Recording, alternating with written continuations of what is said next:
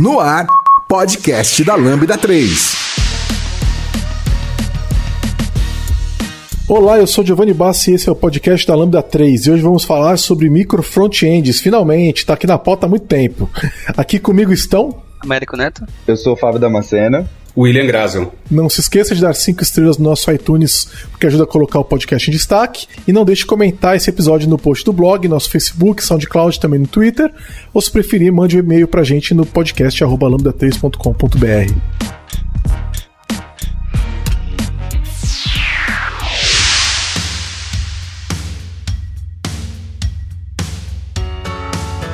Aliás, aqui assim, tá todo mundo velho de casa, né? O Américo já gravou com a gente. Você gravou? Você tava em qual, Américo? Foi no de Monorepo? Foi, Monorepo. Monorepo, né?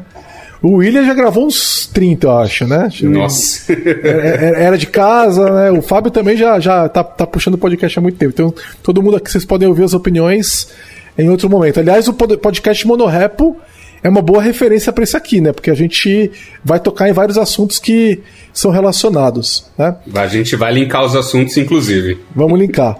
É, vamos, vamos começar então definindo, né? O que, que são micro front-ends? O que, que, quer dizer micro front-ends?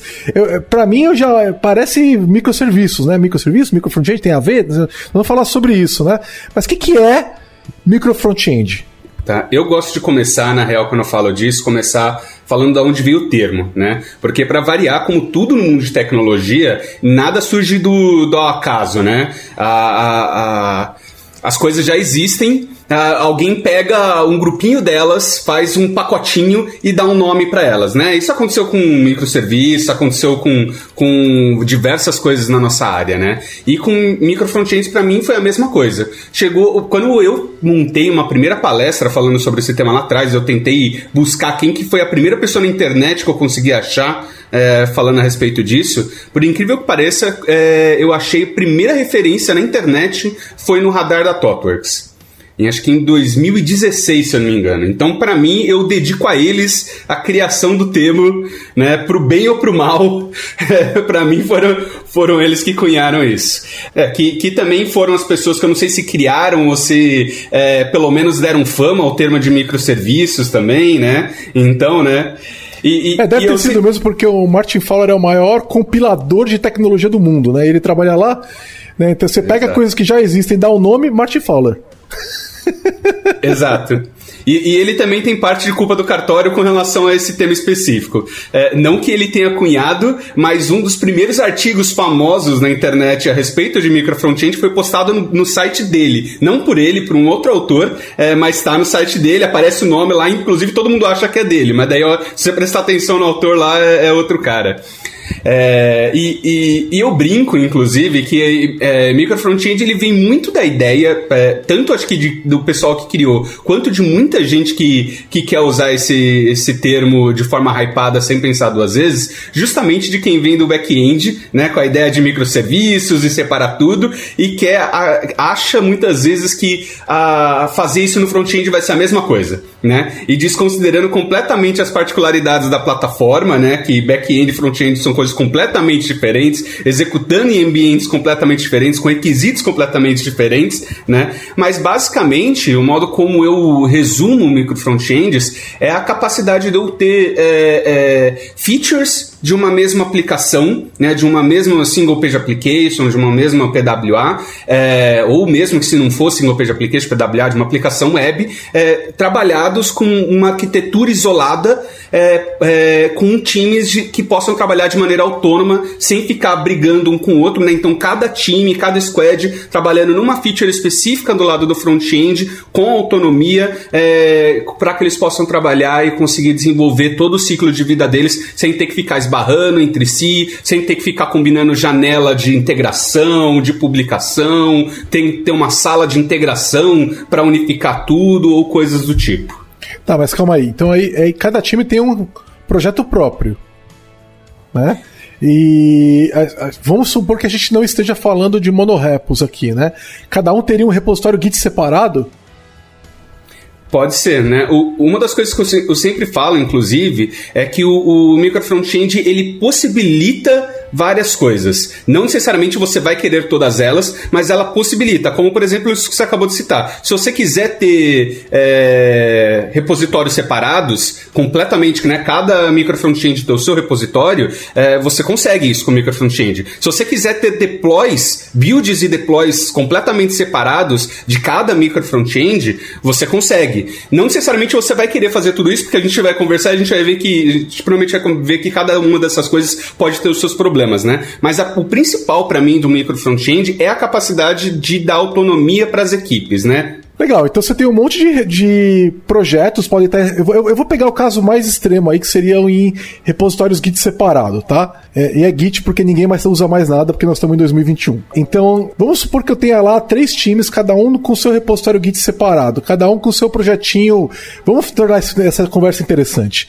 Um com Angular, um com React, um com Vue. Ah, né? Já começou já. É, é, então assim. Co- e aí a ideia é terminar os times independentes, que o William tava falando. Como que esses caras. Então vamos dizer o seguinte: o time que tá fazendo o Angular falou: ah, terminei. Terminei uma, uma feature. Como é que ele fala pra fazer o release sem alterar nada do que o time de React e de Vue estão fazendo? E como que isso vai parar no navegador? Tá, é, tem muitas formas disso acontecer, que você pulou muitos passos. Não, eu tô, eu tô querendo tornar os times independentes. É, Responda é. aí. A minha função aqui é fazer perguntas, vocês que respondam. Então, mas o ponto, o ponto que você tá, que você trouxe já é um, um dos problemas, né? Que a gente é, provavelmente vai falar que, que é, é- é- é você utilizar mais de um framework ao mesmo tempo, né? Então, Mas não funciona então, se tiver mais de um framework? É possível fazer. Tá, Aí, então sim, eu quero pegar esse caso. Vamos dizer que a gente Tá. fez, fez funcionar. Como é que eu faço pra ter três frameworks diferentes funcionando numa mesma página? Como é que eu entrego esse? Porque Tá. eu sei que no final ele gera um JavaScript. Cada um, todos eles são, são, são frameworks modernos, né?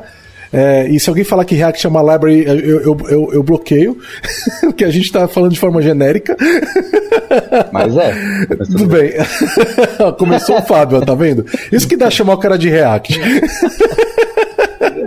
É, tá, e aí vamos dizer que no final eles vão gerar um arquivo JavaScript só, um bundlezão, né? Como é que eu faço para esse bundle e, parecer, e aparecer no, no navegador do usuário? É, uma das formas é, que a gente tem é que hoje em dia é bem padronizado já os componentes. Então, se você estender, por exemplo, uma classe de. Se você entrar lá em microfrontends.org, tem um exemplo bem clássico desse, assim.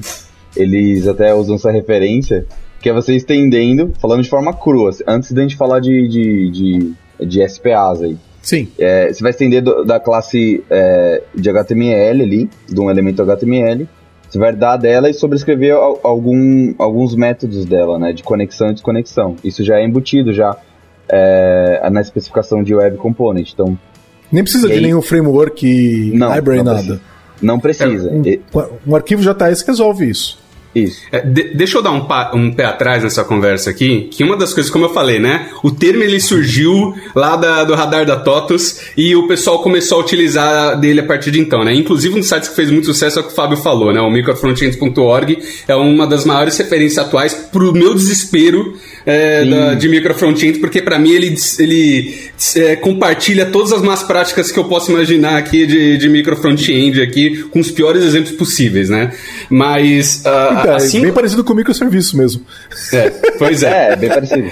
Mas assim, uma das coisas interessantes pra mim desse termo é que assim, a gente não tem um consenso sobre ele. Tá? É, por exemplo, é, é bem comum, por exemplo, você vai em desenvolvimento ágil, você vai em. Não, cara, a gente não tem consenso sobre quase nada em TI. Não, exato. Não, mas assim, por exemplo. sobre orientação você- objeto a gente tem consenso. Você pega, por exemplo, desenvolvimento ágil. Os, as- os caras podem discordar, os criadores, sobre muita coisa. Só que eles foram lá, em algum momento, pelo menos uma vez na vida, eles se reuniram e fizeram um manifesto onde eles falaram: a gente concorda pelo menos nisso. É, e tem isso, um mas, manifesto. mas hoje em dia já tem os malucos falando de scale da Agile, É. uns framework muito louco que não são nada ágeis. Então, mas daí você não vai- concorda com quase nada.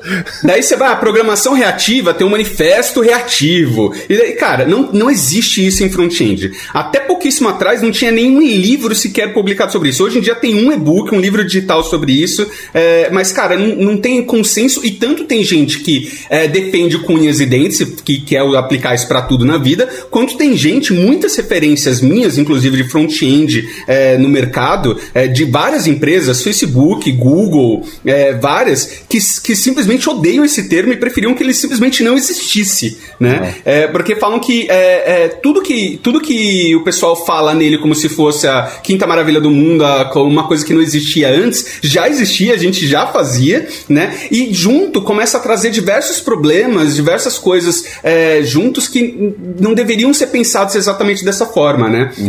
É o, o que você falou agora, né? Por exemplo, da gente, é, que eu falo, né? O micro frontend ele possibilita sim que eu tenha repositórios completamente separados, independentes, que eu tenha cada um com a sua seu próprio framework, com a sua própria stack, tecnologias. É, ele possibilita que eu tenha builds e deploys independentes. É, só que é, e a gente pode falar, inclusive, de diversas maneiras de como você pode atingir isso. O Fábio citou agora Web Components. Você pode fazer isso de diversas formas. Tem gente que faz isso a, a com iframe a, também. Pode fazer com, com iframe. Tem gente que faz isso através de server-side. Pô, se a iframe um... vale, então eu fazia micro front-end 20 anos atrás. Pois é. Exato. Então, assim, primeiro, não existe um consenso. Ah, micro front-end é usar Web Components. Não. Tem gente que faz de diversas formas. Inclusive, existem frameworks específicos para micro front-ends para você juntar tudo, de fazer a cola mágica final lá, o que eu acho completamente desnecessário, né? É, é, é, eu, acho, eu acho cômico que a gente esteja falando de ser agnóstico à tecnologia, né? De eu não estar tá preso a um framework e daí eu uso um framework para ser agnóstico framework. e eu acho a coisa mais bizarra do mundo, né? Lógico, é assim que a gente funciona, sempre um grau a mais de direcionamento. Exato. Né? Então, assim, é, existem muitas formas da gente fazer essa conexão, nenhuma delas vai estar completamente certa ou errada. E se você usar todas essas possibilidades que micro frontend permite, né, de você ser, ter build independente, deploy independente, base de código independente, é, tecnologias, techs completamente independentes, muito provavelmente o que vai acontecer é que você vai ter o site mais não performático do mundo e você vai cair por vários casos que eu já vi, né, que eu faço trabalho de consultoria, às vezes individualmente com algumas empresas e tudo mais, é, onde eu vou ver o cliente lá tá com a home dele inicial com 7 mega, 10 mega de JavaScript na home e, e tem lazy load, porque daí vai carregar os próximos micro frontends, vai vir mega atrás de mega é, de, de JavaScript vindo. E se você entende um mínimo de performance do lado de JavaScript, você sabe que isso é terrível, sabe? A, a web ela tem seus benefícios comparado a aplicativo nativo, é, né? A nativo tem seus benefícios, a web tem outros. E todos os benefícios que a web traz, ela depende de você ter um site minimamente performático, que abre instantaneamente, sabe? Que, que ela seja indexável, que ela. É, todas essas coisas dependem hoje, disso. O que você faz hoje no navegador é quase um sistema operacional, falando sério. Né? É um interpretador tão poderoso que as pessoas realmente esperarem que o navegador faça tudo de forma instantânea, só com muita técnica mesmo. Então, assim, eu entendo a questão de não vamos usar 500 frameworks, vamos usar um. Eu, eu entendo isso. O que eu estou querendo entender agora é o seguinte: se eu tenho três bundles qualquer gerados por tecnologias quaisquer, como que eu faço esses caras? Então, assim, vamos pegar o caso que o Fábio pegou de Web Components. Então, é, é cada um está trabalhando com elementos e tal. Eu preciso ter um projeto maior que agrega tudo, certo? Precisa. E eu preciso redeployar esse cara quando eu, eu atualizo qualquer micro front-end? Depende. É uma das estratégias, né? A gente tem algumas estratégias aí que, que podem resolver isso. Uma dessas estratégias para deixar tudo mais performático, fazer tree shaking de dependências, fazer tudo da forma mais performática é sim, você buildar esse, esse chassi essa aplicação que segura todos eles, cada, a cada vez que eu coloco o micro front-end de novo, eu faço o deploy do, do aplicação toda. Ah, mas você vai me falar, pô, mas eu não estou dando autonomia para os times, né? Mas isso a gente resolve com, com ferramenta, com processo Sim. de entrega automatizada e tudo mais. A gente ganha isso, né? Tudo isso quando a gente faz o deploy da aplicação como um todo, e aí, assim, a gente consegue fazer todas essas, essas otimizações de performance, né? Por outro lado, a gente pode fazer os outros deploys independentes, onde a gente tem a perda disso que a gente falou de performance. Então, por mais que a gente possa estar usando o mesmo framework em todos os micro frontends, provavelmente a gente vai estar usando versões diferentes Sim. dele, né? Então, você vai estar carregando uma versão do Angular 10, outra do 9, outra do 7, assim por diante, e ainda assim aumentando o tamanho do JavaScript que vai para o navegador, né? Então, e aí Isso. assim, nesse caso, Américo, é, é, se eu, se eu, eu, gostei do termo chassi, nunca tinha visto chassi, eu achei uma boa, achei legal, vou usar. Na é hora... o que a gente mais escuta no, no Itaú, viu? É, é chassi para todos os lados. É, então, é legal. Eu, eu, eu, não tinha um nome para essa aplicação de né? base, né? Quando você faz o build desse chassi, então vamos dizer que eu fiz o heavy de. de eu virei a versão de uma, um, peda um, um desses micro frontends. Idealmente eu não invalido os outros, né? Porque senão o cache, eu perco todo o cache, a aplicação vai ter que carregar toda de novo, né? Então eu, eu altero a versão de um deles para poder atualizar o cache, não, não depender do cache anterior mas o resto tudo fica com a versão anterior, né? Você tem que dar um jeito de tentar fazer isso, né?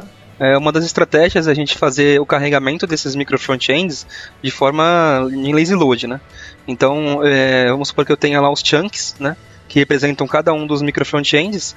Então, se eu alterei um micro frontend só, esse chunk vai ser gerado com um novo hash e tudo mais, e os outros mantêm o hash anterior, né? Que não foram alterados. Assim eu consigo garantir que apenas aquele possivelmente possa ser alterado e os outros mantenham inalterados. Tá, e aí quem mantém o, o chassi? É alguém dos. O que, que vocês recomendam? Porque essa já é uma discussão filosófica, né? Exato. Então, assim, é, é uma, são pessoas dos times, é um time separado, é, uma, é um comitê, que que é, é um projeto separado, o que, que acontece pro chassi? É, acho que aí vai depender muito do, da organização, né? Pra gente definir isso daí. Mas normalmente aquele que que é o responsável por o talvez o, a, a maior parte das features que sejam do chassi. Por exemplo, você tem uma feature lá de busca, vamos supor, é, de menu, uma coisa que faz par, faça parte da aplicação, da casca da aplicação. Então pode ser uma alternativa essa equipe cuidar desse, desse chassi. Legal, já vou aproveitar e fazer outra pergunta então. Quanto inteligente tem que ser esse chassi? Porque você falou do menu, né? O menu não deveria ser outro micro front-end, talvez? Então, assim, o, o, chassi deveria ser um negócio bem burrão ali que não tem nada e tudo são, são micro front-ends? Ou ele pode ter alguma inteligência inteligência ali. Eu acho que faz muito sentido uma questão de, de repente, autenticação, menus, né, autorização, mas o que, que, vocês acham, assim, até onde esse cara deve ir? Pensa que, nesse caso, você vai cair no mesmo problema de, de microservices, né? Então, se você tivesse esse, esse caso, uma aplicação que precisasse é, orquestrar as coisas, né? Que é, é o, o serviço tá que orquestrasse tudo, é. Exato, teria alguém que cuidaria do, do né, é uma opção, é, que cuidaria da orquestração disso. É, mas, mas pode ser muito bem compartilhado também, né? Então, porque você, se você parar para pensar, se tiver testes, uh, se tiver qualidade é, e, e, gates de qualidade nesse cara, principalmente, você consegue evitar com que alguém tire um, um micro front-end que não deveria, ou que uhum. coloque algo que não deveria também, de repente, né? Sim. É... E esse acaba sendo mais um debate, um debate filosófico, né? Porque é que nem, por exemplo, quando eu estou componentizando uma interface, até que ponto vale a pena eu criar 10 componentes para uma interface ou fazer tudo num componente só, né? Muitas vezes vai de feeling. Se você está trabalhando com micro front-end, você não precisa sair transformando cada pedacinho num micro front-end específico, né? Inclusive, uma das coisas que a gente conversa muito no, no, lá na nossa empresa é, é inclusive, é sobre diferentes tipos de micro frontends que a gente pode ter. Né? A gente fala, por exemplo, sobre um fluxo inteiro de um produto, por exemplo, ele pode ser um micro front-end. Mas eu também posso fazer um micro front-end de um widget, né? de, um, de um componente isolado que vai ser um card numa página maior. Né? É, então, é, o, se, por exemplo, muito, muito do. do para mim, assim, independente do pessoal concordar ou discordar sobre o que, que tem que ser, o que, que o micro front-end tem que fazer ou não, para mim o principal que eu sempre volto é autonomia do time. Né? Se é um time só, por exemplo, que está cuidando de chassi, para que, que eu vou quebrar o menu, o header, o, a busca e micro front-end separados? Se todos eles estão sendo cuidados por um mesmo time, né? Agora, se eu tiver um time que vai cuidar especificamente do menu, que não é um time que está cuidando de um chassi de uma maneira mais ampla, daí pode fazer sentido eu ter um micro front-end específico para o menu, né? Tá, é, faz sentido mesmo. Porque se você olhar, tem um outro aspecto disso, que é assim como no microserviço, não tem como não fazer o paralelo, que é como que você divide é, a, o, seu, o seu bounded context ali, né? Então, você vai olhar isso no front-end também. Então, se alguém cuida da busca, tem um time que cuida da busca, dos detalhes da busca, mesmo que tenha um time de chassi, isso seja muito complexo, e aí você vai olhar para a complexidade disso, né? O quanto de features tem ali. Eu já fiz telas, por exemplo, é, no mobile que tinham muitas, muitas regras. E mesmo que é, pudesse ser melhorada a parte de UX, é, era da natureza do negócio isso, né? Então você pega uma regra de um banco, por exemplo, é, ele tem que seguir várias regras, né? Então, que são bancárias. E às vezes vai estar na mesma tela ali. E aí, de repente, faz sentido estar com o mesmo time. Então, acho que tem muito uma questão de separação das equipes também. Senão não vai funcionar isso, entende? Então você vai ter que espelhar no seu front-end como você organiza suas equipes. Né, e não o Você falou contrário. legal, né, de mobile, é, desenvolver, isso a gente vê bastante, né? Desenvolver um fluxo só e reaproveitar em mais de uma aplicação. Então a galera pensa muito também sobre micro front-end relacionado a isso. Então desenvolvi uma vez só e eu quero é, pegar essa, esse micro front-end aqui e colocar em diversas aplicações. Então eu tenho um fluxo completo de cadastro, de consulta de alguma, alguma funcionalidade. Eu pego, desenvolvo ele uma vez, coloco na aplicação X, na outra Y e tudo mais. Então esse também é, um, é uma grande tendência de, de usar micro front-end.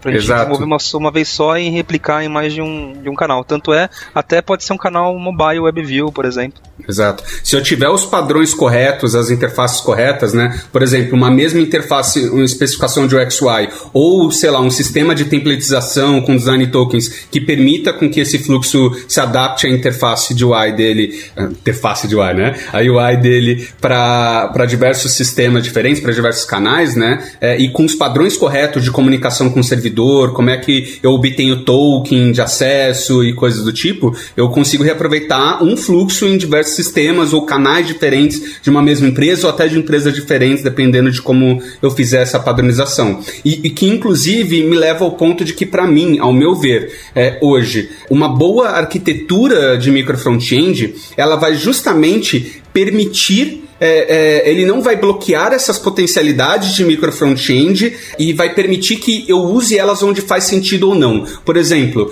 um, um bom micro front-end para mim, mesmo se ele tiver, a gente vai falar né, de monorap, por exemplo, ele deveria ser passível de a qualquer momento arrancar o código do, do monorap e colocar num repositório separado. Se eu não consigo fazer isso de maneira fácil, a arquitetura de micro front-end não tá boa.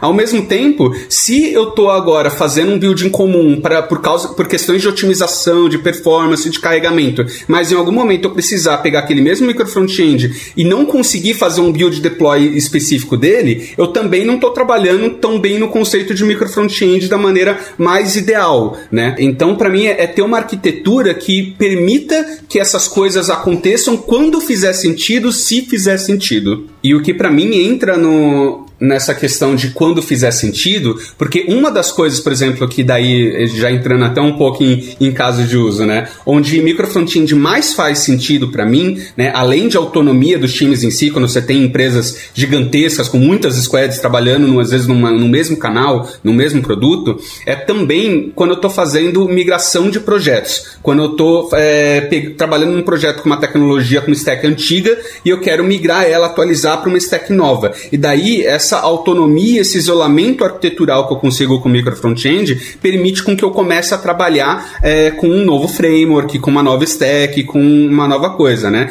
Então, é, uma boa arquitetura de, de micro front-end, ela também permita com se eu precisar migrar de tecnologia, não que eu vou sair cada micro front-end, cada um usando um framework diferente de maneira aleatória no caos, mas se eu precisar mudar de framework, eu consigo fazer isso também. Então, como estratégia de migração, né, Will? Então, é, isso, isso, é muito verdade. Então, e é, é o caso que quem cunhou o termo que a ThoughtWorks indica, né? Se você vai lá no radar deles até hoje, eles estão falando, adota micro front-end se você tiver esse tipo de separação, né? Você pega o modelo que se popularizou aí do Spotify de tribos e, e squads e tudo mais, é, de repente você está tentando escalar isso, você precisa que aquele time, tem muitos times que atuam né? Normalmente o front-end vira o gargalo do microservice, né? É a camada de integração de todos os serviços. De repente é uma boa estratégia, né? É, é você eles trabalharem em áreas de, mas não necessariamente como o Will falou em mais de uma tecnologia, né? É, é, no, na aplicação. Então, como estratégia de migração, eu acho incrível porque quantas vezes a gente não precisou migrar aplicações e teve que fazer a, aquele workforce, né? Ou o projeto não é simplesmente não é priorizado, aquele task force, na verdade. Todo mundo vai lá no, no R1 e, e, tenta migrar as partes principais da aplicação, alguma coisa bizarra nesse sentido, assim. Então, isso uh, é, mitiga um pouco desse problema, assim. Então, eu, eu olharia com carinho nesses casos, é, principalmente para você que está tentando experimentar tecnologias também. Puxa, eu, eu quero ver como o React se comporta nesse caso aqui que eu tenho muito problema. Eu acho que pode, pode se adequar de forma interessante também. Vocês acham que faz sentido para uma, uma, uma, empresa que está fazendo um projeto, que é uma única equipe, é uma, uma equipe que está cuidando lá. Vamos, não vou nem pensar em back-end, tá? Talvez ela esteja fazendo back-end junto com pessoas full stack ou não, ou talvez sejam pessoas especializadas em back-end, ou seja outra equipe de back-end, sei lá. Mas no front-end a gente tem uma equipe só tocando isso, tá? É, vocês acham que faz sentido, nesse cenário, a gente ter uma estratégia de micro front-ends? Não. Eu acredito que, que uma arquitetura boa de front-end, ela já é o suficiente.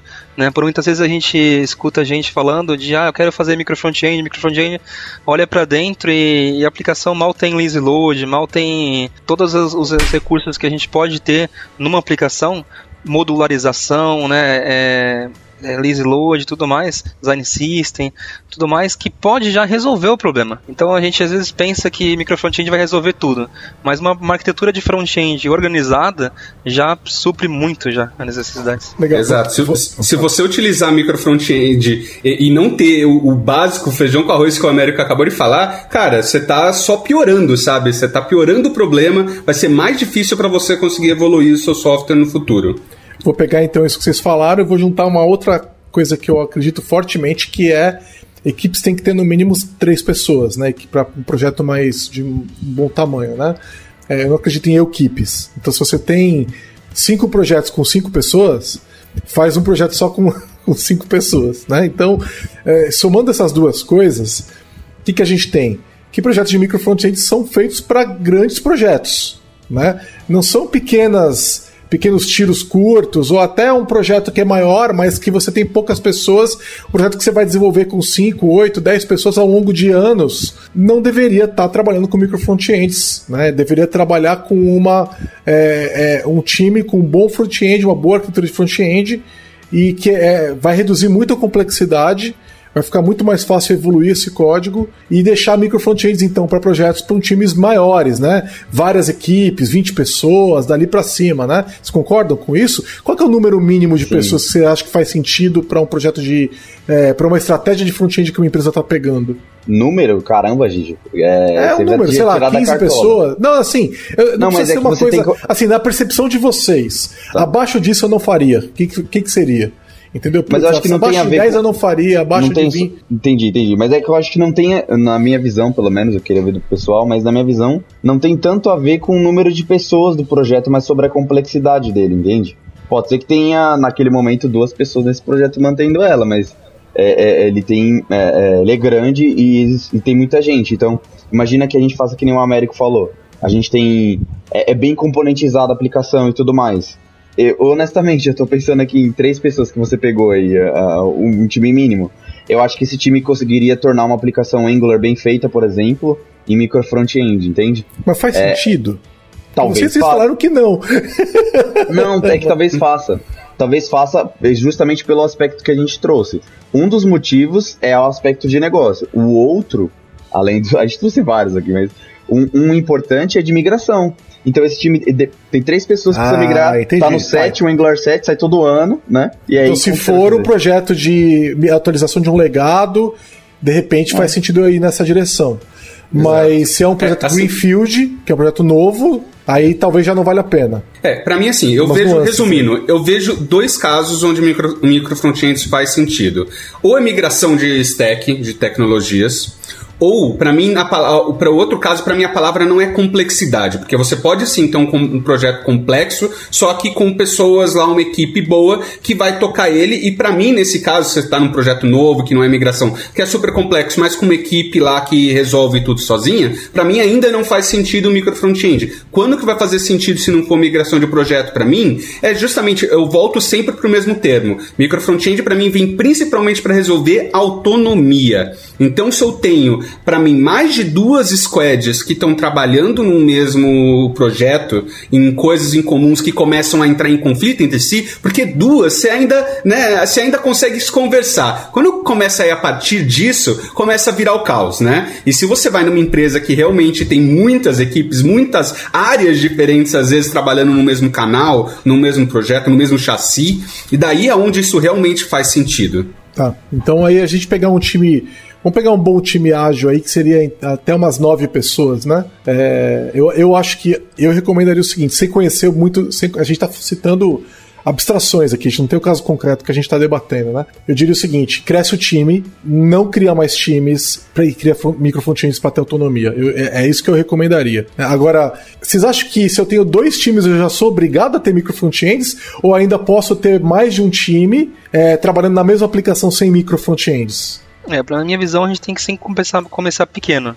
Começar com organizando a casa. Se a gente tem uma arquitetura boa de front, organiza a casa, deixa tudo bonitinho. Começou a ver que está crescendo muito um, uma determinada feature dentro do sistema e ela está assim ocupando muito recurso, muito tempo então pode ser que aquela, que aquela funcionalidade ela possa ser abstraída né, para fora até do repositório ou trabalhando no monorepo, dependendo da estratégia, e ali a partir dali eu inicio uma construção de um micro front-end daquela funcionalidade.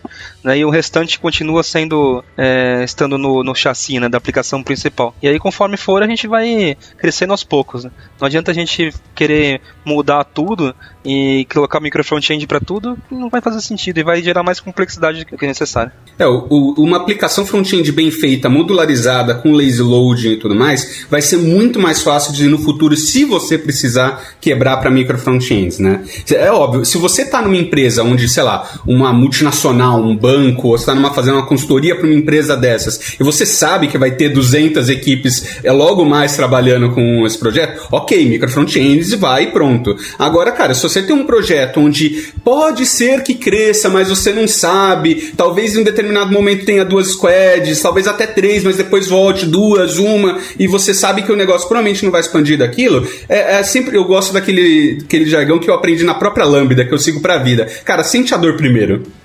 Vê, vê, vê se você realmente sente a necessidade disso e aquilo realmente vai acontecer, porque senão você está arranjando só complexidade para você, você está criando mais abstrações, mais layers que você vai ter que manter. Mais para frente você vai ter que manter aquilo, então vai fazer sentido né, a médio e longo prazo para você?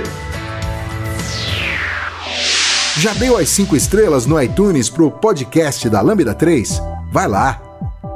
É difícil pegar uma aplicação que foi feita com monolito front-end, não sei como é que a gente vai chamar esse termo agora, não, é, no, como monolito e quebrar depois para micro front-end ou, é, ou é, é, uma coisa que você faz fácil? Algum de vocês já passou por um projeto desses? É o que o Américo falamos agora há pouco, né? Se for bem feito, eu acho que é fácil. Inclusive, por exemplo, o, o, lá no, no, Itaú, a arquitetura que a gente está querendo trazer é uma arquitetura que ela pode ser usada, né? Que, o, que uma das coisas que a gente está falando aqui, né? Você não precisa usar mil frameworks, né? Ter isolamento completo de, de arquitetura, de, de tecnologia para fazer o micro front-end. Então eu sempre recomendo, escolhe um e seja muito bom naquilo. Mesmo se você estiver trabalhando com micro front-end, você pode escolher um framework só e ser muito bom naquilo. Então a gente está optando por trabalhar, no caso, com Angular, tá todo todo mundo na mesma versão e tá todo mundo é, fazendo, trabalhando basicamente como se fosse uma aplicação de modularização de Angular normal. Só que essa arquitetura permite que, se no futuro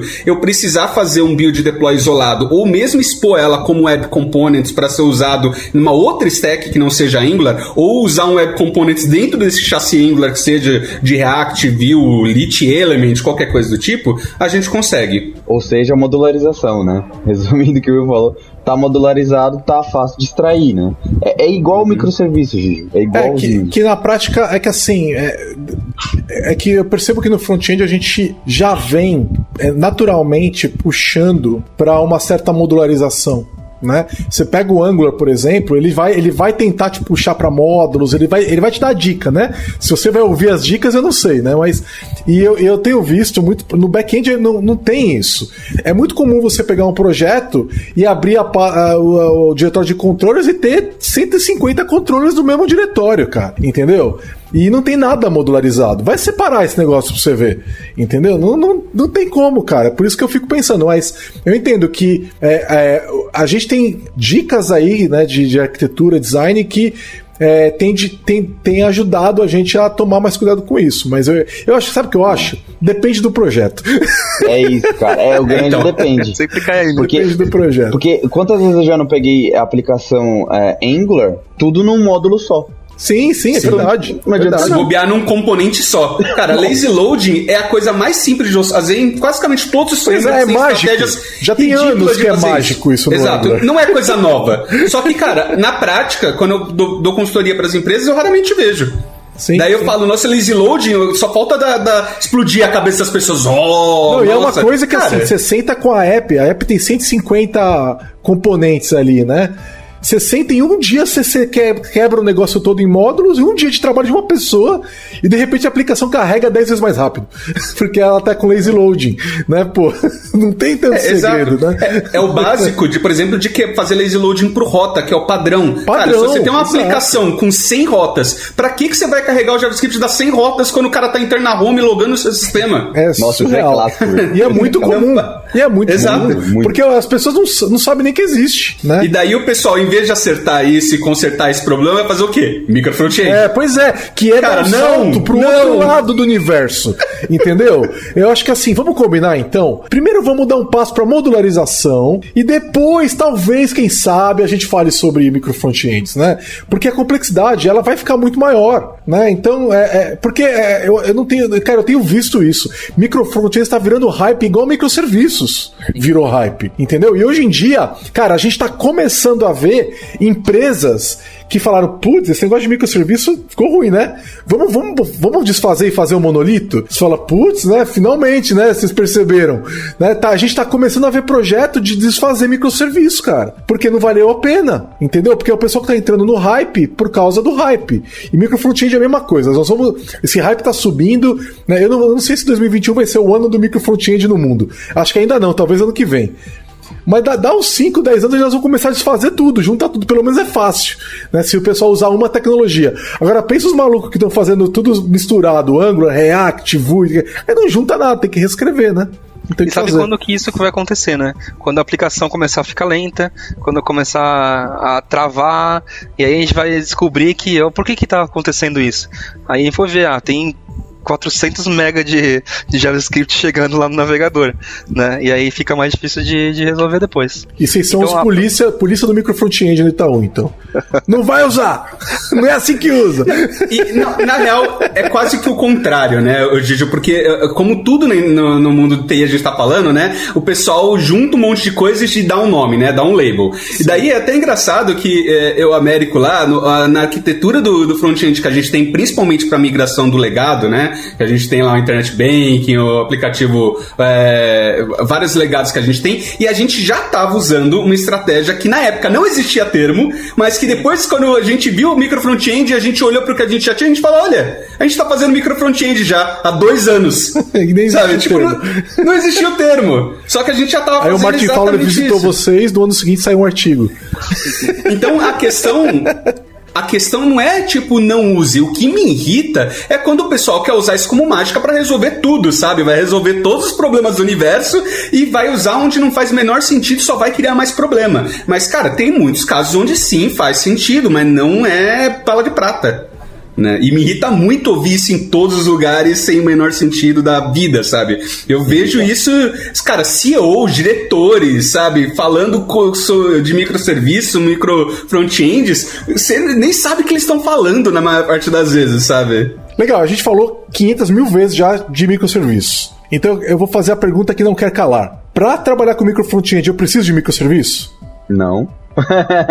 não, você não. Porque eu tenho visto o pessoal associando as duas coisas, né? Não, não, se eu tenho microserviço, acho que seria uma boa já ter micro front-end também. Pô, já fazer micro front-end? Não, já Mas tem cê- que ter microserviço também. Uma Mas coisa não, não pode fazer time. sem a outra. Mas você não tem times que atuam no, no microserviço, no front, no back. Normalmente você pega, a, a, a, a corporação pega a sua hierarquia, né? Então eu tenho alguém de DevOps, eu tenho alguém de desenvolvimento de front, alguém, um time de desenvolvimento de back-end. Ou o front mantém o back-end, mas ele não mantém o back-end de um core, ali que tá as regras de negócio. Então, esse time não tem uma autonomia, né, é, é de ponta a ponta. Você entende?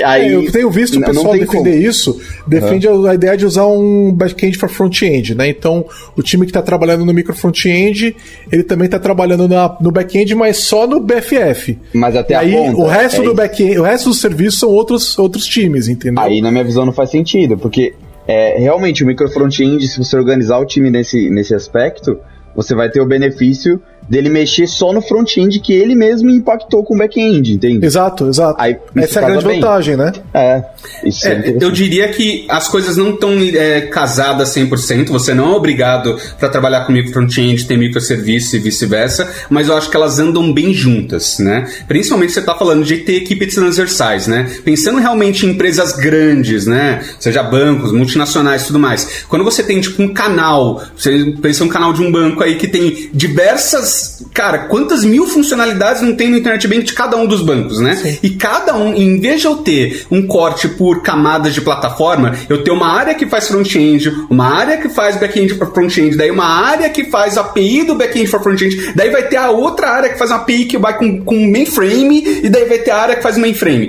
Cara, faz hoje em dia eu acho que cada vez mais está fazendo sentido eu ter uma equipe transversal que vai de uma ponta a outra. Então, em vez de eu ter a pessoal que faz front-end de canal Internet Banking PJ, eu ter, sei lá, consórcio. Eu consórcio, tenho uma área de produto de consórcio que faz consórcio desde o mainframe até o front-end, né? E daí com isso eu vou fazer esses cortes transversais que vão bater no micro front-end, vão bater no microserviço, que pode ter um BFF no meio. E se eu fizer todas essas coisas bonitinhas, eu consigo reaproveitar elas, inclusive em vários canais, né? Se eu tenho um, um micro front-end, um, um microserviços isolados que são focados no produto e não estão presos a coisas do canais, eu posso usar ele em diversos canais do, do diferentes daquele mesmo banco, daquela mesma empresa, né? Então você começa a ter esse tipo de benefício aí. É, eu vejo que bancos são um dos melhores lugares para você fazer microserviços. São, são um dos melhores exemplos, assim, sabe? Porque essa questão de canais é tudo muito interligado, né? O nego business do banco ele é, ele tem essa característica, né? De, de serviços, né?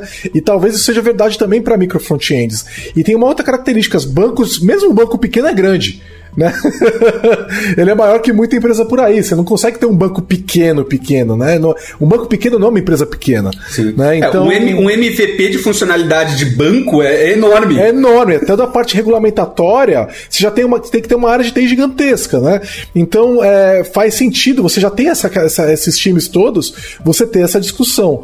Isso não é verdade para muitas outras indústrias, né? Então é, tem que ser tomado esse cuidado aí. Então, assim, estamos nós quatro aqui dando o aval para quem está fazendo micro front-end não precisa ter microserviço, tá? Todo mundo não. aqui concorda. Se alguém aí tá aqui na tua empresa está falando isso, você pode pôr o podcast da Lambda e falar que eu tenho quatro especialistas falando que não precisa.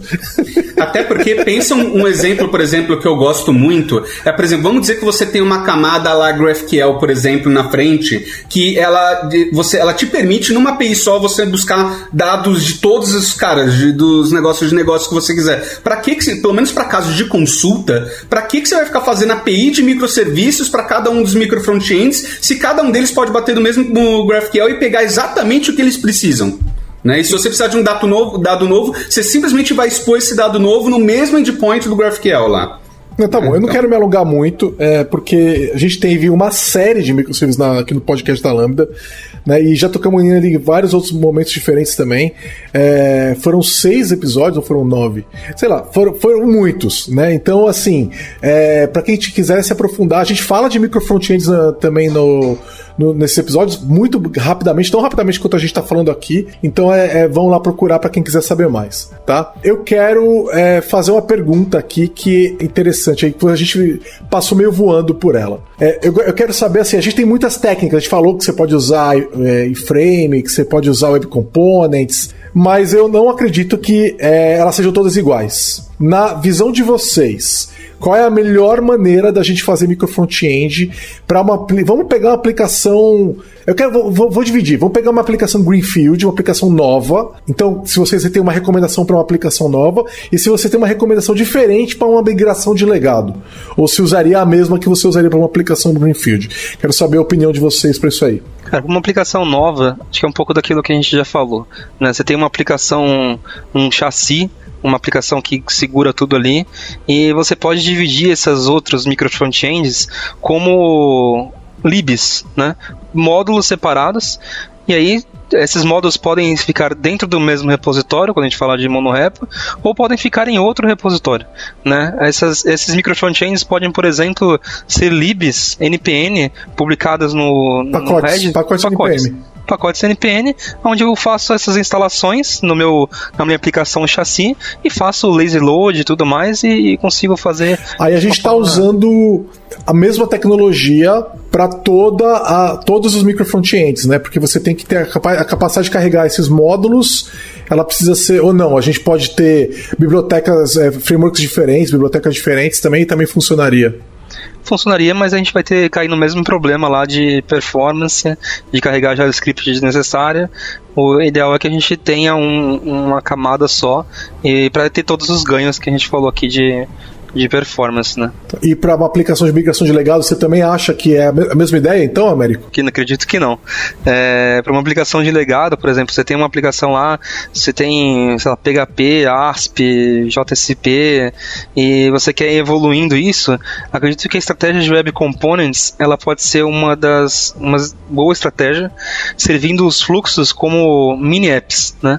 Onde a gente tem todo o fluxo de negócio e a gente exporta isso e coloca isso dentro de uma aplicação legada, principalmente quando a gente está falando de aplicação server-side, quando a gente tem .NET, eh, JSP, onde a gente exporta essa aplicação e coloca ela dentro, lá dentro como web component, e lá dentro ela pode ter roteamento interno também, funciona perfeitamente. Tá, aí assim, nesses dois casos, com web components ou como libs, né, é, a gente tem no mínimo que acordar numa interface que a gente vai usar, né?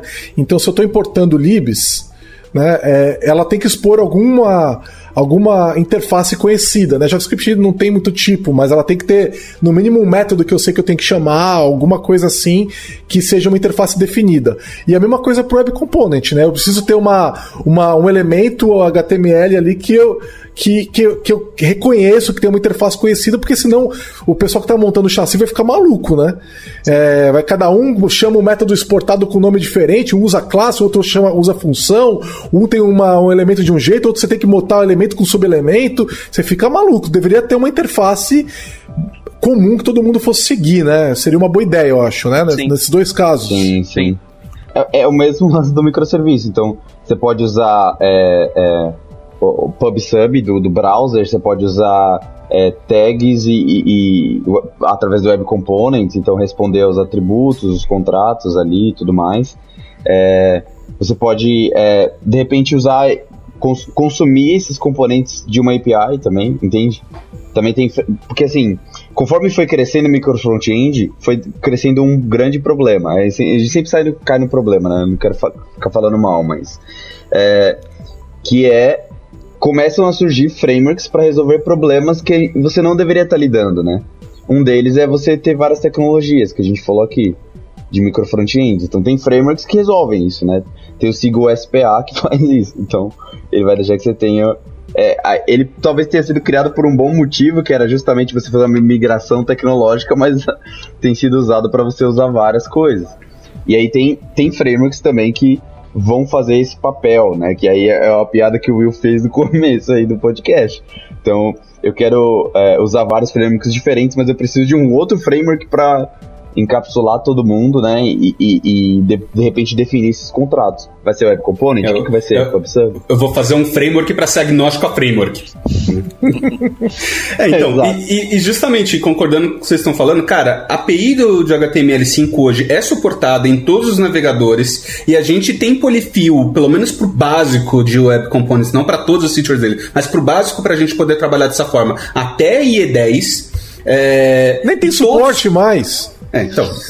Mas tem polyfill aí, né? Porque a gente tem, tem empresas que a gente ainda precisa dar suporte. Pois é. é. e, e, todos, e mais importante, todos os frameworks hoje principais de mercado, gostem ou não, reconselhem ou não, eles têm suporte ao Web Components e conseguem expor seus próprios componentes, aplicações como Web Components ou usar outros Web Components dentro deles de alguma forma mais bonita ou menos bonita, mas todos conseguem, né?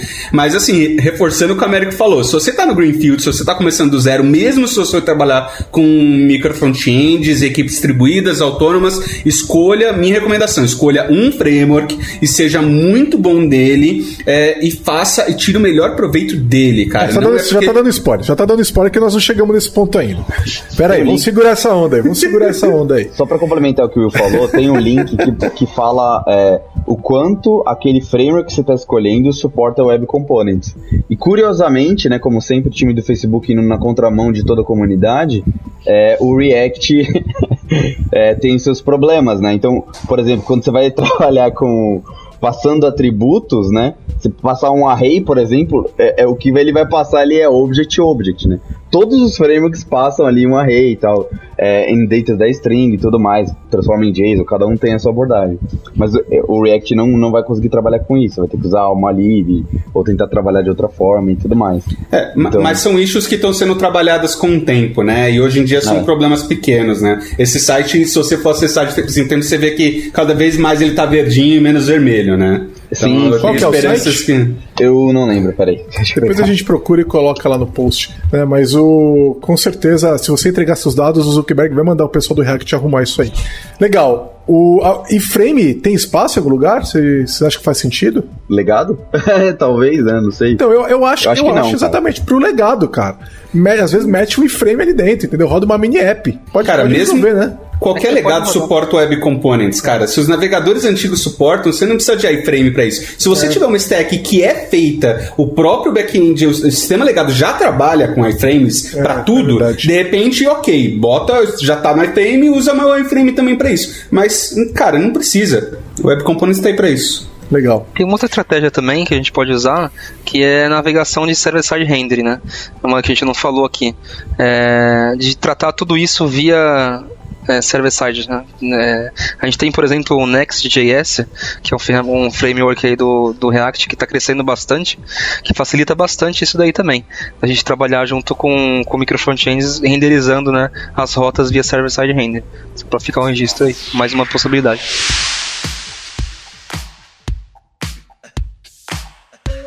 Ouça o podcast da Lambda 3 no seu aplicativo preferido.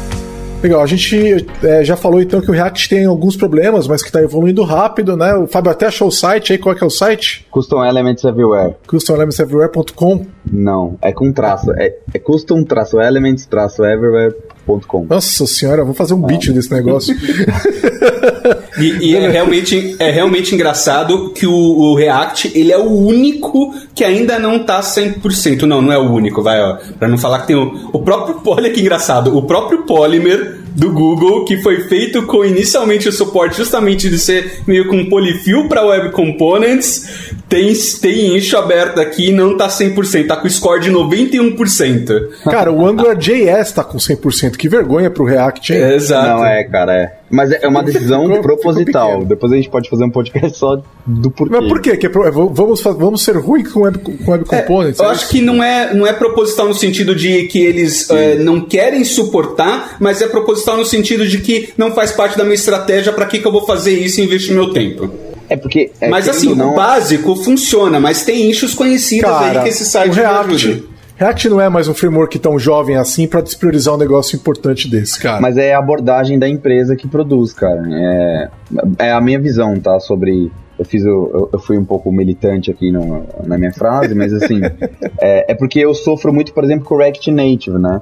Então, até pouco tempo atrás, as decisões eram voltadas ao que eles queriam para a empresa deles. Então, eles abriram o framework, mas a gente só faz aquilo que a gente quer, não o que a comunidade está falando. É diferente do Angular. Entende que tem toda uma força, é, é, é praticamente uma ouvidoria ali do que vocês estão precisando. Eu sinto assim, me sinto amado no Angular de certa forma. É, então... e, e, na verdade tem um, tem um ponto, né? Porque tem, existe uma discussão muito grande, assim, paralela a essa de, de micro frontends, sobre se web components são bons ou não.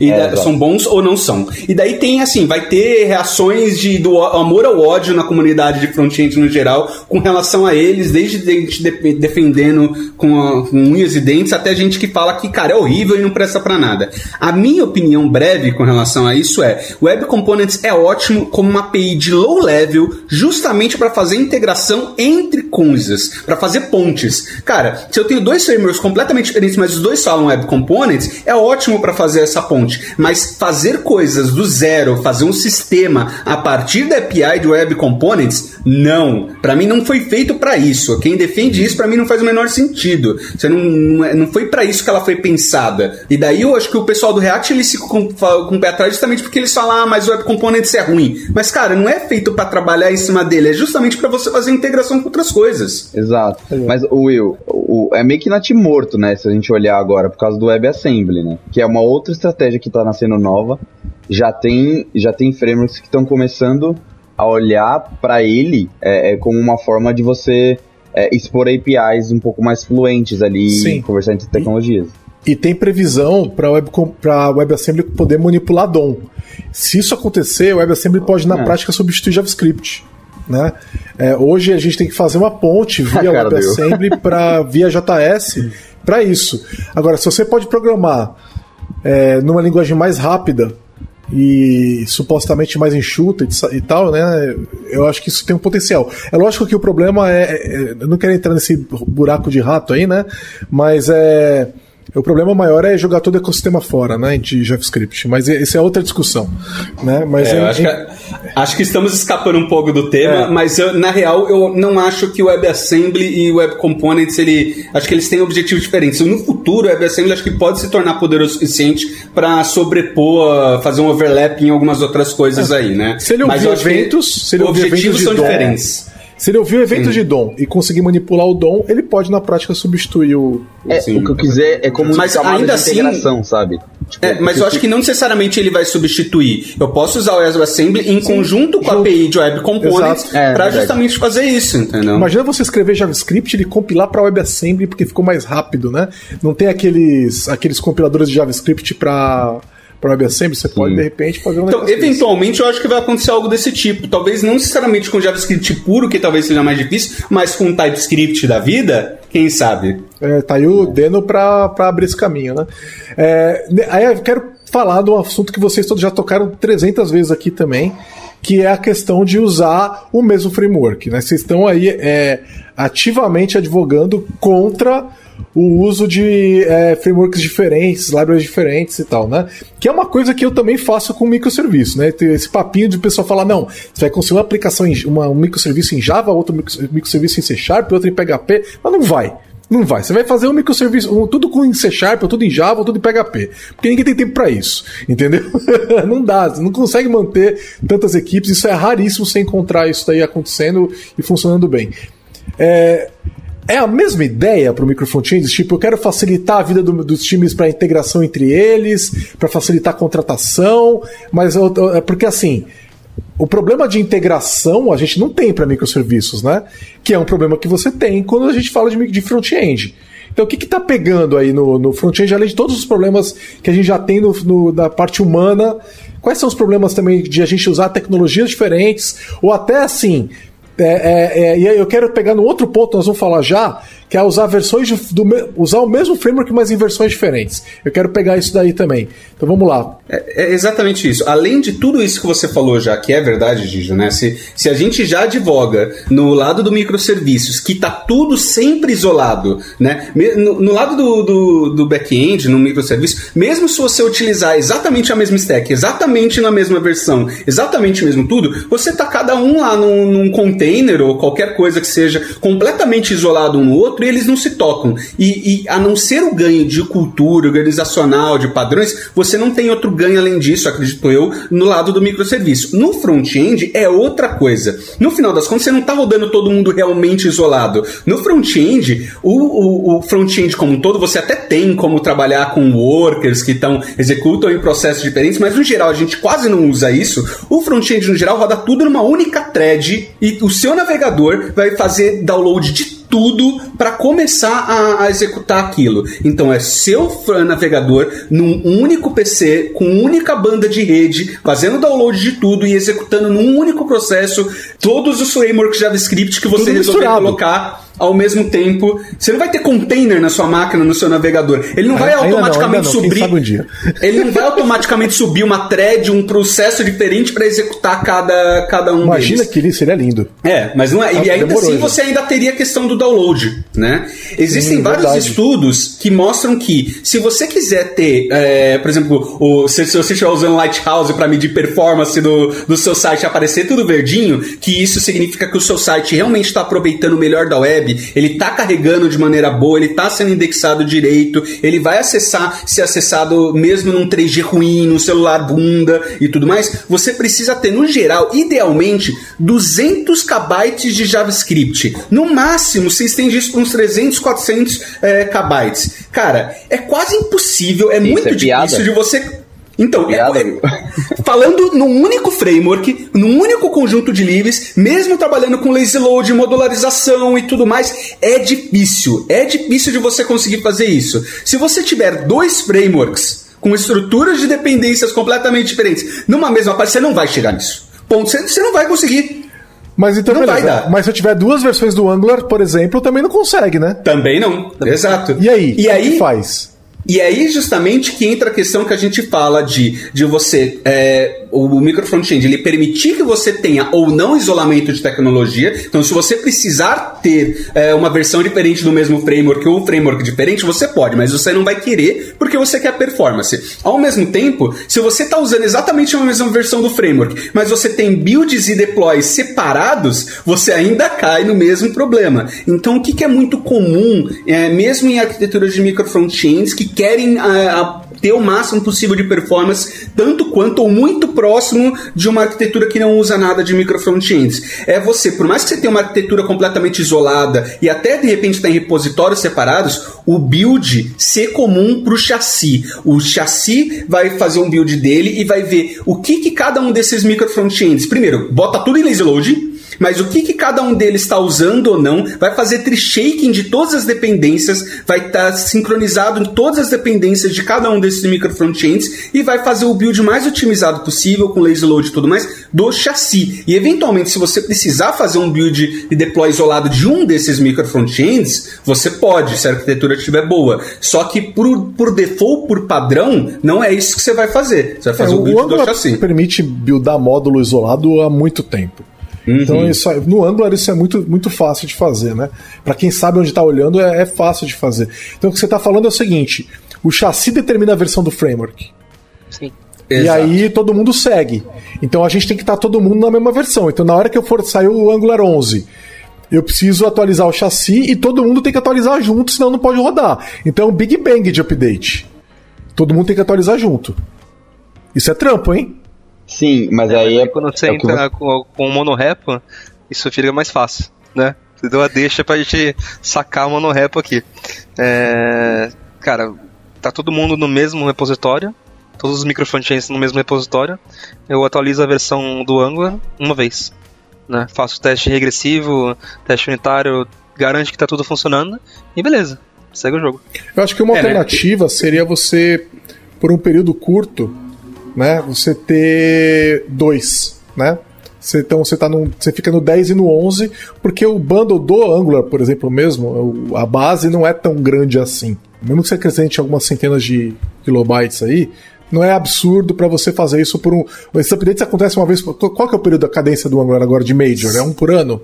É, da, é, semestre, um por semestre. Um por semestre, né? Você não precisa fazer atualização para todos, né? Então, um por semestre, ninguém vai morrer se ficar alguns dias, né? Você pode iniciar o processo de update, né? E aí dar um mês para todo mundo fazer junto. É, e- mas assim, se você for fazer o build do chassi, hoje você não vai conseguir ter duas versões. Você obrigatoriamente você vai ter que ter uma versão para escolher, né? E daí, exatamente, porque imagina assim, o indo no cenário que o Américo falou, vamos ao contrário. Se não é monorepo, né? Você imagina que eu tenho realmente um banco, uma multinacional, com um sistema gigantesco, um canal com um zilhão de features, e eu fiz uma arquitetura de micro front-end, que é performática, que não sei o que, blá blá blá. Só que daí tá todo mundo na mesma versão, com build do canal, com todas as boas práticas. Só que daí eu tenho 100 micro front-ends, cada um no seu próprio repositório, espalhados por aí. Eu vou ter que abrir literalmente, se eu tenho 100 micro front-ends, 100 pull requests. É, você automatiza isso. Você consegue automatizar isso. O que eu fico Então, pensando é ne- que então, não 80 necessariamente. vão passar, os outros 20 vão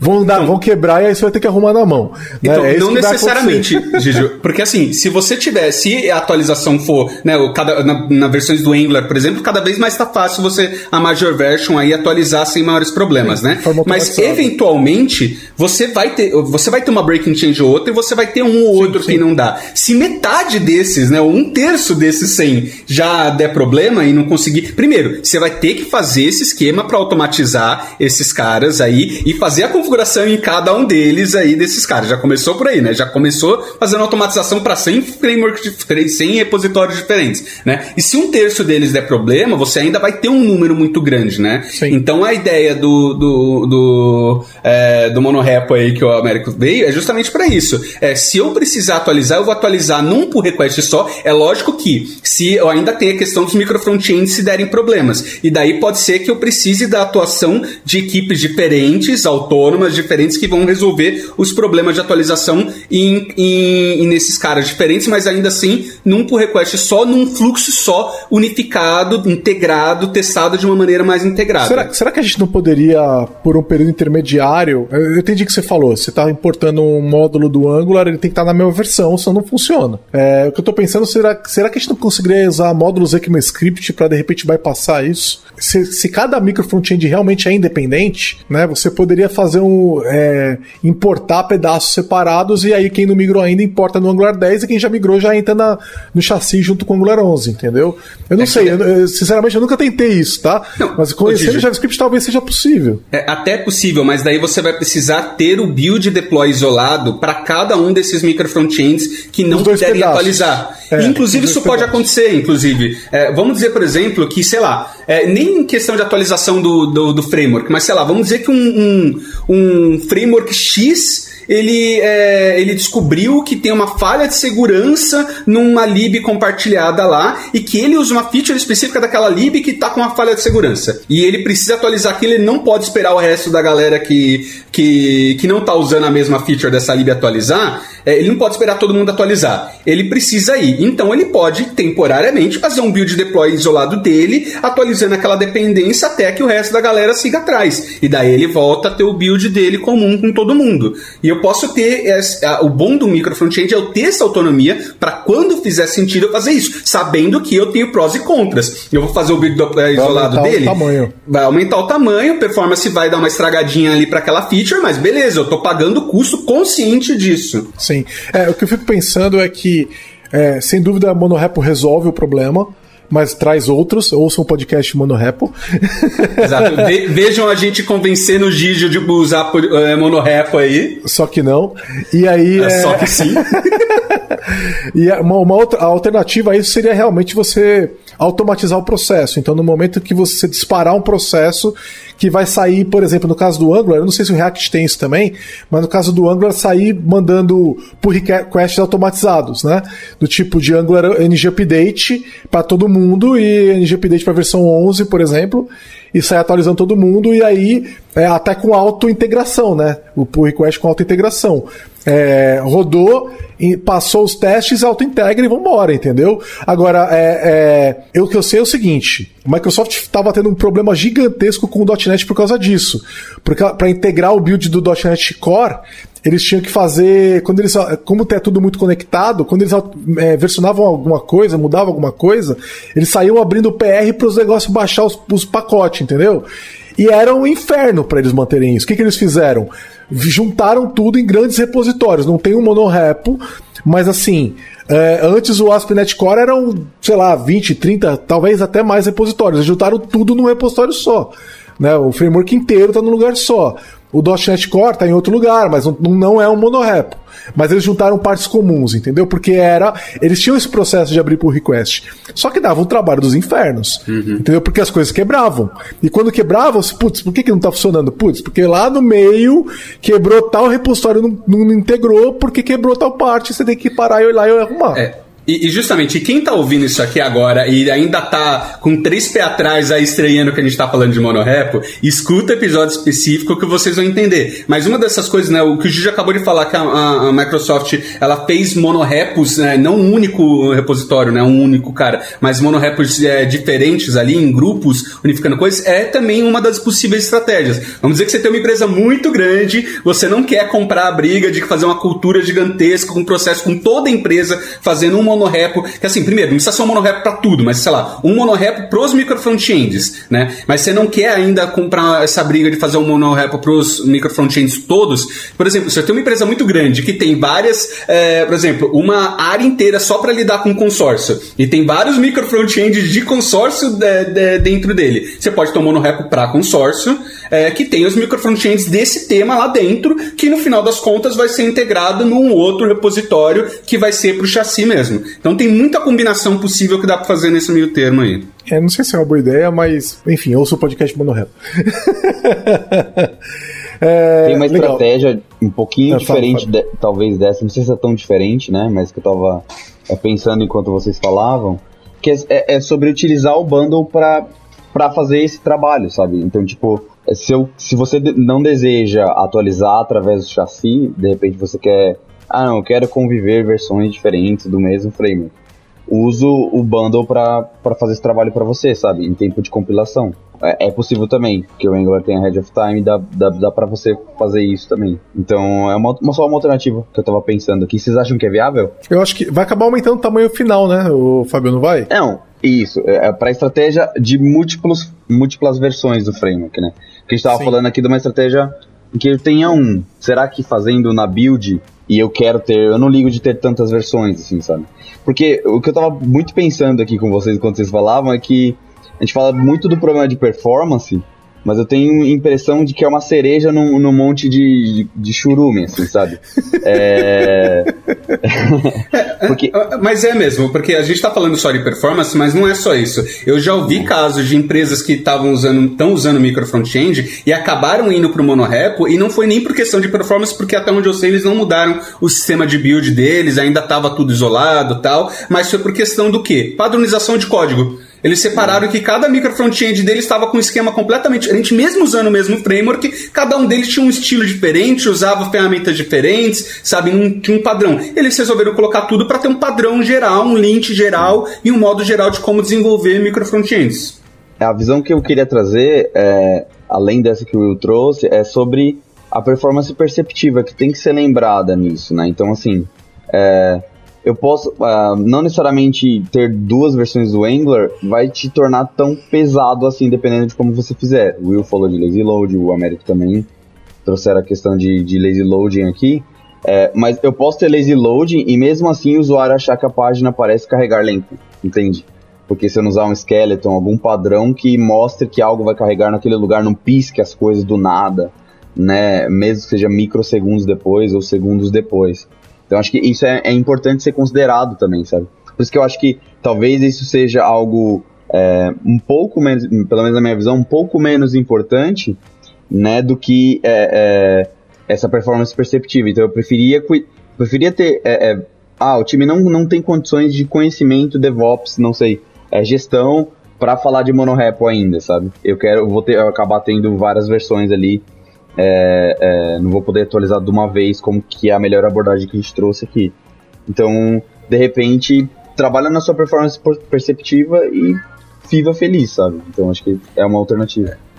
É, mas assim, de novo, assista o episódio de Monorepo, uhum. até porque você não precisa. Se, por exemplo, o, o próprio Angular CLI, por exemplo, ele tem um conceito de workspace né? Que é você, ele é quase um, um pré-monorepo, né? Você ainda não é um grande cara com todos, a melhor ferramenta para lidar com todos os é, um monte de aplicações de uma vez, mas você já tem um pouco para você trabalhar com algumas aplicações e algumas libs no mesmo repositório com ferramentas básicas, né? E depende muito de como for crescendo, né? Pra, pra, se você não tiver tantos micro frontends, é, pode ser que seja ok para você, por mais que você tenha um build comum, você ter repositórios separados, porque você não vai ter que abrir mil por repositório, você vai ter que abrir cinco. E daí, tu, assim, tudo bem ainda, sabe? Então tudo depende de quanto você vai escalar aquilo.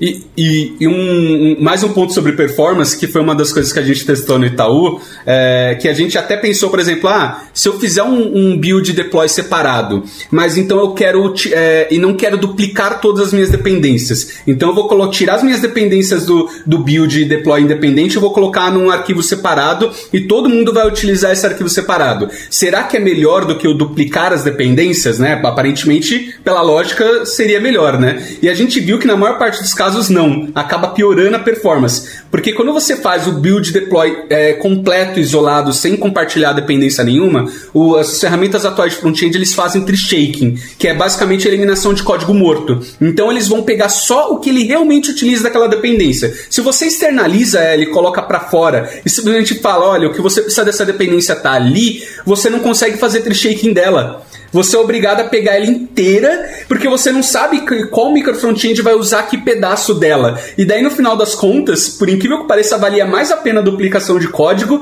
do que pegar um, uma lib inteira, todas as suas libs de dependência, sem eliminar código morto nenhum. O que é, chega a ser engraçado, quando contraditório de pensar inicialmente. Doido, doido, cara. Doido mesmo.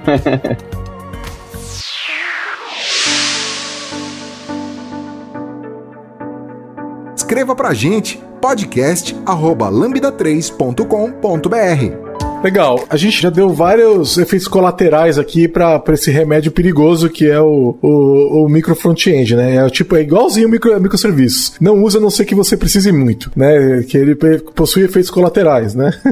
Desses efeitos aí, quando que a gente, mesmo estando num cenário que micro front-ends são atraentes, faz sentido, então eu tenho equipes, eu quero ter aquela autonomia, eu quero de repente ter deploys independentes, isso faz sentido para mim, eu tenho gente suficiente para isso, né? Isso, isso é legal legal. É, eu tô nesse cenário. Por que que eu não faria uma aplicação com micro frontends? O que que joga contra? O que que, pra, que fala assim, é melhor você não fazer e ficar no monolito? Se você tem o um cenário para isso, realmente, se você tem equipes suficientes que precisam de autonomia e tudo mais, que é um dos casos perfeitos para para micro frontends, eu não faria, de repente, talvez enquanto você não, não tivesse uma cultura de front-end ainda melhor que saiba, saiba o básico com beabá realmente, né, de modularização, de boas práticas, de performance. Porque senão pode ser que se você fizer antes disso, você talvez só piore as coisas, né? Você ainda tem, você tem o cenário ideal, só que você já não faz front-end direito, você vai colocar um negócio que pode potencializar a merda ainda, uhum. ainda mais, né? Que e vai DevOps, DevOps um... eu imagino que é a mesma coisa, né? É. Você tem que estar tá dominando DevOps também, né? É a máxima do, do microservice, né? É mais fácil você quebrar do que juntar depois. Então pensa bem.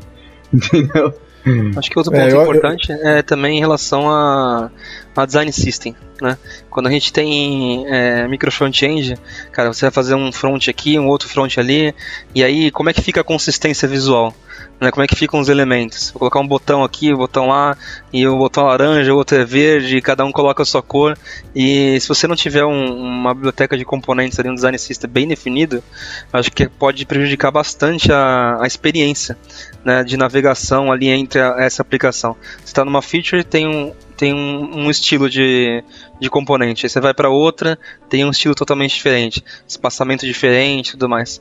Então acho que para o design system é muito importante para a gente garantir uma consistência visual aí. É, isso, você tocou num ponto que, vamos combinar, né? A maioria das empresas não, não sabe nem o que é, se é de comer, de pintar de verde, de fumar. Hum design system é um Sim. negócio raro aí no mercado. E eu, te, né? eu tenho uma pergunta para vocês, assim, é, que fizeram com o design system. É, uma das premissas que eu vejo que aparentemente parece ser importante ser mantida para o micro front-end é os times não meio que não tocarem na parte dos outros, né? Nem no CSS, nem no JS, nem no HTML, por exemplo. Então, como que ficaria isso com o design system? Vocês acham que o, e como vocês fazem hoje? O, é, tem um time que cuida desse design system? Ou todo mundo contribui? Eu, eu, eu acho que daria um próximo episódio só de Eita. design system. a gente tem bastante coisa para compartilhar só de design system, né? É, mas assim, garantir uma experiência visual única é, uma, é um desafio enorme de uma, uma empresa grande, né? Mas é, fato é, quando você disponibiliza um componente, é, pode ser que aquele componente não se adeque exatamente à sua necessidade. Né? Isso que é o grande desafio. E quando a gente precisa trabalhar com um design system de forma flexível. Para que a gente possa ter design tokens e tudo mais, disponibilizar temas e dar maior flexibilidade para que esse design system possa se encaixar em diferentes contextos. Mas, e eu vou aproveitar é, e fazer e... o jabá. Podcast 174 da Lambda 3 é, é sobre ah, Design System. Ficou bem legal, o pessoal falou lá por uma hora sobre isso. E depois o número 232, eles fizeram uma continuação, né? E, então falaram por mais uma hora. Então tem duas horas de conteúdo só sobre Design System para vocês entenderem por que, que esse negócio é importante e qual é a ligação com a questão de microfrontends. América, gostei muito também é, é, é, de você puxar isso, porque é uma coisa que eu não tinha pensado e realmente deve fazer uma. deve ficar uma bagunça, né? É, é, e aí eu fiquei pensando uma outra questão, que é a questão de componentes comuns a todos os microfrontends, né? Então a gente tá, você falou da, dos componentes aí que podem apoiar na questão de design, mas vão ter outros, outros itens que podem apoiar também que você vai ter que pensar, né? Então você tem que ter uma estratégia também, de repente alguma questão de, de autenticação, né? os caras que são ortogonais, né? Tratamento de erro e caching, de repente esses caras você quer tratar eles globalmente, né? Manter uma liberdade para os times que estão trabalhando com micro front-end, mas ter uma estratégia para todo mundo, senão todo mundo vai ficar reinventando. É exatamente o mesmo problema que a gente tem com microserviço, exatamente o mesmo problema. Aliás, o problema que o William levantou é também o mesmo problema de microserviço, competência técnica. Não dá para brincar de microserviço ou de micro front-end se você não está muito preparado para isso. E quando é. a gente é. fala de tecnologias distintas, né, acontece a mesma coisa. Você vai fazer um componente de, de log, por exemplo, você fez lá com toda a arquitetura usando o Angular e tudo mais, aí você tem que fazer também em React, você tem que fazer em JavaScript puro, né, é a mesma coisa microserviço, tem que fazer em Java, tem que fazer em .NET, tudo isso também é importante levantar. Pois é, é um dos argumentos que eu uso para microserviço, componentizar numa plataforma só, senão você, uhum. é isso que você falou, Java, .NET, Node, fica maluco. Mas sobre quem fazer isso, que foi acho que parte da pergunta do, do Fábio, né, é, quem faria o, o design system, essas ferramentas transversais, né, eu acho que elas caem numa zona um pouco cinza, porque ao mesmo tempo que são ferramentas, por exemplo, um design system, que eu acho que deveria ter no mínimo um inner source muito forte dentro da empresa, para todo mundo poder ajudar e implementar e tudo mais, principalmente numa empresa grande, senão você acaba sendo gargalo, né, se tiver só uma equipe trabalhando naquilo, sendo que normalmente você tem, é, cara, eu nunca vi um design system realmente completo que tivesse tudo, sabe? Isso é praticamente impossível. Mas ao mesmo tempo, não dá para simplesmente ser um negócio inner que não tem um dono, que não tem uma equipe que está cuidando do básico, que está fazendo atualizações, que está é, garantindo a qualidade, testes é, e, e toda a padronização em cima disso. Então, eu acredito que uma empresa, quando ela chega num determinado nível de, de, de tamanho, de pessoas, de complexidade, eu acredito que seja cada é, se torne necessário você ter uma área meio que de fundação, uma, uma, um grupo que está fazendo justamente essas ferramentas transversais, podem e devem ser o primeiro ramo de inner source da sua empresa para que o resto da galera possa e deva atuar junto em conjunto, mas que tem uma galera que o dia a dia delas é fazer essas ferramentas. É, eu vou né? puxar a ideia que, eu aprendi quando conversando com Ken Schwaber, um dos fundadores do Scrum, com relação a times de integração, times que suportam outros times. O time tem que estar tá sempre disponível, ele não precisa existir o tempo todo, mas a hora que ele for necessário, ele tem que estar disponível.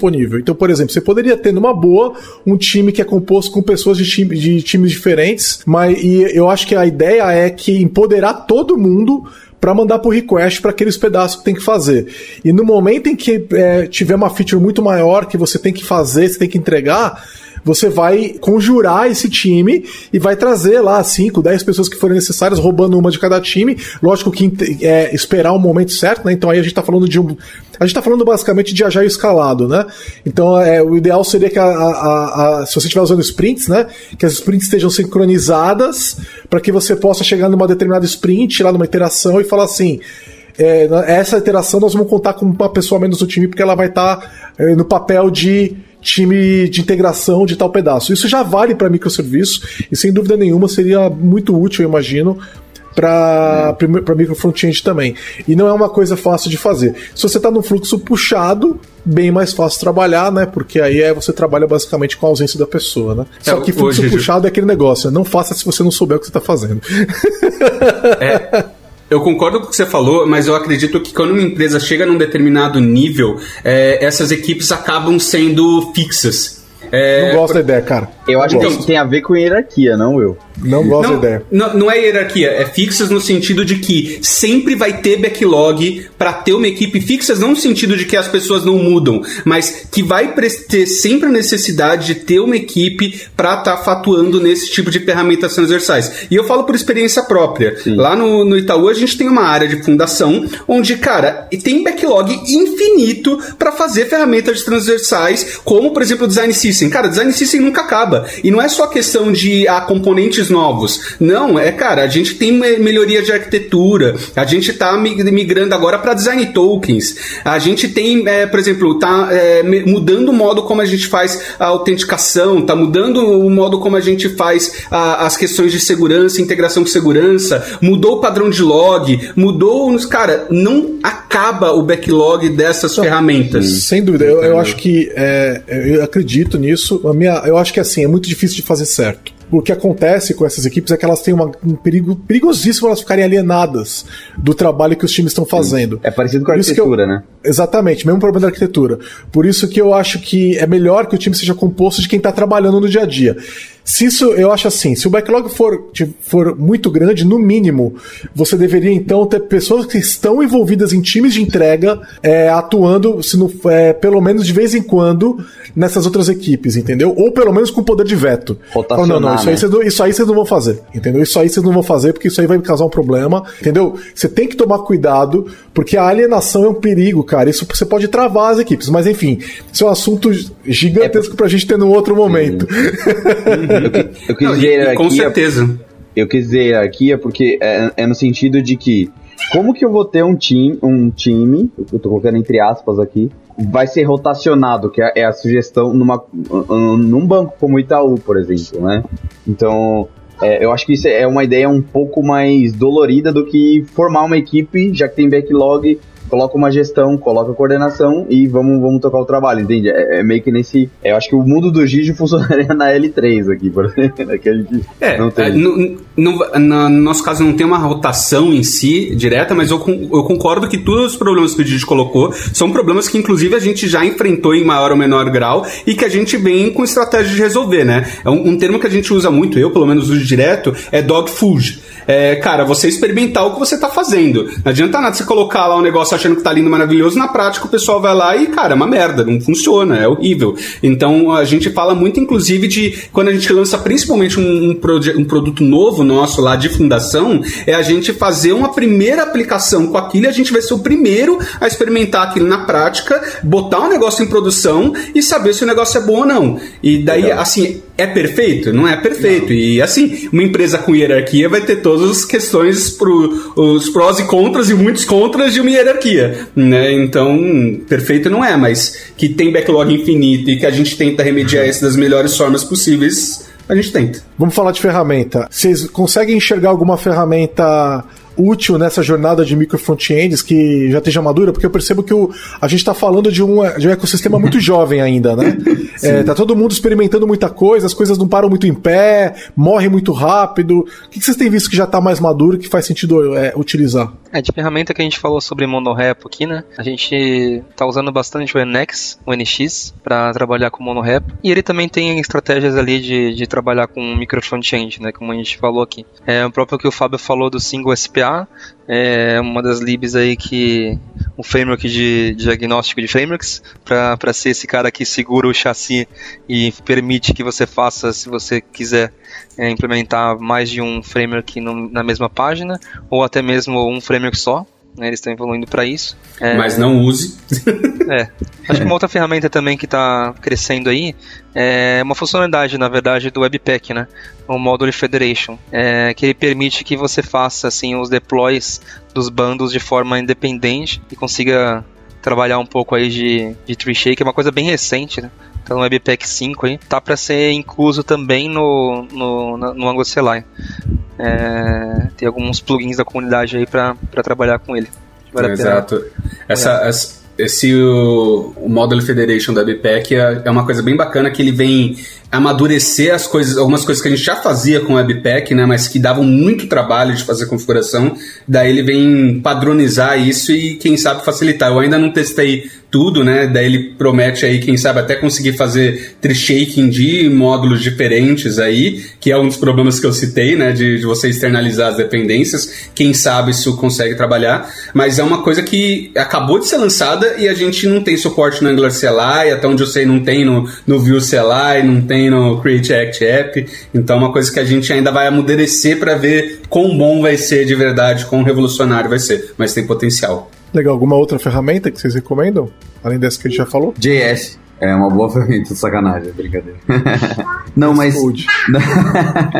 não, mas eu, gost... eu, eu gostaria de fazer uma reflexão de que eu iria para um SPA para fazer micro front-end para você organizar a casa, sabe? Principalmente, na minha visão, do que eu tive experiência, eu já, eu já brinquei com todos eles, eu, eu coloquei somente um em produção, então, e já desfiz, que era para mim mesmo, então. É, acabei desfazendo. A, a, na minha experiência, eu senti que o Angular é, é, o mais pronto, sabe? Foi o mais fácil. Eu precisei apertar menos parafusos, sabe? Tudo que você faz normalmente no Angular já facilita uma migração, assim. Os outros, até pela natureza, né? O React normalmente, o Vue foi mais ou menos, foi um pouco mais difícil que o Angular na minha experiência também. E o React foi um, bem mais apertar parafusos, que é normal nele, né? eu acho que é da mentalidade, então, do ecossistema. Mas, mas eu pensa, eu olharia para isso, sabe, na escolha também. É, exato. Com, com relação a frameworks, eu sempre falo que todos eles são maduros e são bons o suficiente se você tiver pessoas boas aí é, os três frameworks principais, Angular, Vue React, eles resolvem os problemas, né? Mas eles têm isso, por mais que nem, não tenha nada que nenhum deles não faça, eles têm seus prós e contras, né? E daí vão ter ambientes onde um pode ser mais satisfatório que outros para as equipes, para a empresa, para a cultura da empresa, né? Então tem que se avaliar isso. Mas vocês concordam que o Angular é mais fácil na, na visão de vocês? Uhum. É, o, o Angular tem um padrão. pra quem você tá perguntando? É, é. Você, viu, você viu que eu tô bonzinho hoje. Não, mas assim, deixando, deixando a, a, camiseta de lado, né, o amor de lado, o Angular ele tem padrão para tudo, né? Ele é um dos objetivos dele é justamente isso. Você tem o style guide na documentação do Angular para tudo, para padronizar tudo que você puder imaginar. Então, nesse sentido, é óbvio que você vai ter que apertar menos parafuso porque já vai ter um padrão pronto para resolver isso, né? Diferente do React que você vai brincar de Lego. Agora, se, o seu, se você quer realmente brincar de Lego, escolher a dedo cada uma das suas dependências, você vai pro React, né? Assim como, cara, cada um do, dos frameworks vai ter sua, suas vantagens e desvantagens, né? Uhum. Legal, pessoal. É, obrigado, adorei o assunto, ficou muito legal. É, acho, que, acho que o pessoal que está ouvindo, que está começando a estudar, deve ter curtido muito também. Para quem ficou com alguma dúvida, a gente vai deixar os contatos de todo mundo lá na página que acompanha esse episódio lá no, pod, no podcast da Lambda, lá no site da Lambda. E vocês podem mandar perguntas para o pessoal é, ou deixar comentários também no, no post ou nas nossas redes sociais, tá bom? Porque o assunto a gente sabe que ele é, é, é tenso, né? É tenso e intenso. Então, é, é muita, e... gente, muita gente começando. Então, então. E caso vocês não tenham entendido até agora, não use micro front-end, a não ser que você saiba o que você está fazendo e que você tenha casos de uso realmente bom para isso, ok? Ah, certo. É Valeu, isso. falou. Tá dado o aviso. Valeu, tchau, Valeu, tchau, pessoal. pessoal. Falou.